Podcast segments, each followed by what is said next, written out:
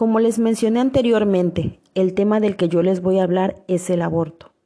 ¿Qué es el aborto? El aborto es definido como la terminación del embarazo, cualquiera que sea su causa antes de que el producto esté capacitado para la vida extrauterina. Es la interrupción espontánea o provocada de un embarazo menor de 20 a 22 semanas.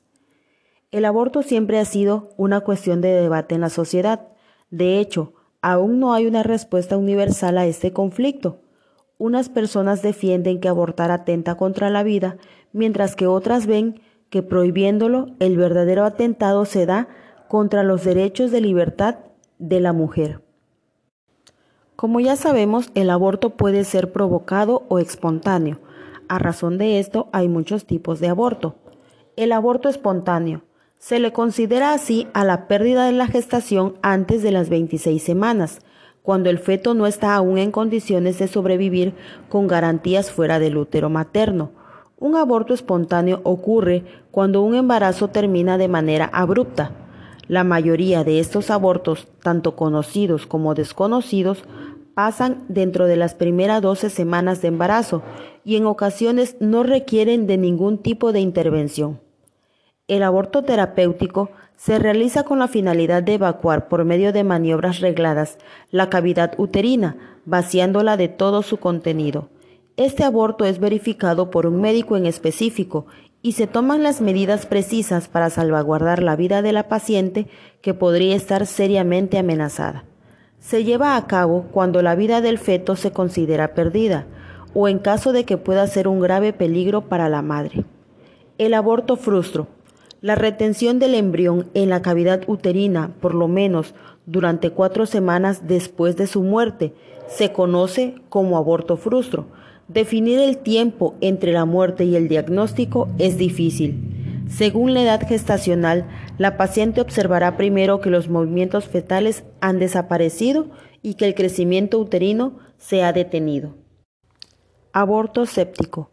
Es el aborto completo o incompleto acompañado de infección, la cual se puede manifestar por fiebre, flujo y dolor hipogástrico Casi todas las embarazadas ingresan a los hospitales con el antecedente de una maniobra abortiva.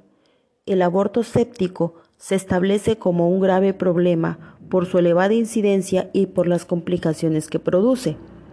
Aborto inducido o provocado.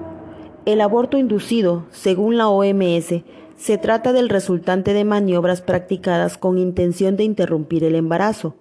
Las maniobras pueden ser efectuadas por la propia embarazada o por otra persona.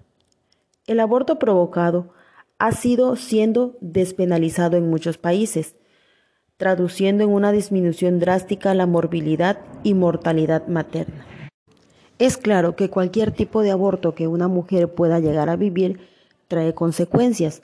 Las principales complicaciones de un aborto no seguro son sangrado severo, infección, peritonitis, lesiones en vagina y útero e incluso la muerte. También puede darse consecuencias a largo plazo que afectan a embarazos futuros, entre ellas la infertilidad. El aborto no seguro es una de las cuatro principales causas de mortalidad materna, junto con las hemorragias, las infecciones y la alta presión sanguínea. Además, es la única totalmente prevenible. Estas cuatro causas son responsables del 75% de las muertes maternas en todo el mundo. Nuestro país cuenta con ocho causas por las que se puede tener un aborto legal. Por ejemplo, violencia sexual, la salud de la mujer, riesgo a la vida de la mujer, malformaciones congénitas, inseminación artificial no consentida, imprudencial o culposo, condición económica o por libre decisión. En nuestro país, la tasa anual de abortos inducidos en México es de 33 abortos por cada mil mujeres entre 15 y 44 años, una cifra ligeramente superior al promedio que se reporta para América Latina, con 31 abortos por cada mil. A nivel nacional ocurren aproximadamente 44 abortos por cada 100 nacidos vivos. Y como había mencionado antes, la despenalización del aborto en México es uno de los temas más controversiales de la sociedad actual, Por una parte existen quienes consideren que la interrupción del embarazo es un problema de salud pública y como tal debe poder realizarse de manera segura y libre. Por el otro, se apela a que se trata de una acción no ética que rebasa la moral e integridad de quienes deciden practicarlo. A pesar de la diferencia ideológica, la realidad es que se trata de un problema que forma parte del día a día de millones de mujeres alrededor del mundo. En nuestro país, la Ciudad de México y Oaxaca son las únicas entidades donde las mujeres pueden abortar hasta las 12 semanas de gestación de manera legal sin importar la causa. En estados como Querétaro y Guanajuato se puede imponer prisión por abortar, pero en otros lugares el camino a la despenalización es más estrecho y existen leyes a nivel estatal que se relacionan con la interrupción del embarazo. A nivel social y cultural, el aborto es un tema bastante controversial, ya que la decisión de abortar depende mucho de la educación o formación familiar que haya recibido la mujer, ya que se toma en cuenta el nivel de educación, la religión, el nivel socioeconómico o estatus social. De mi parte ha sido todo, les agradezco su atención y quisiera cerrar con una frase de Marta Lamas.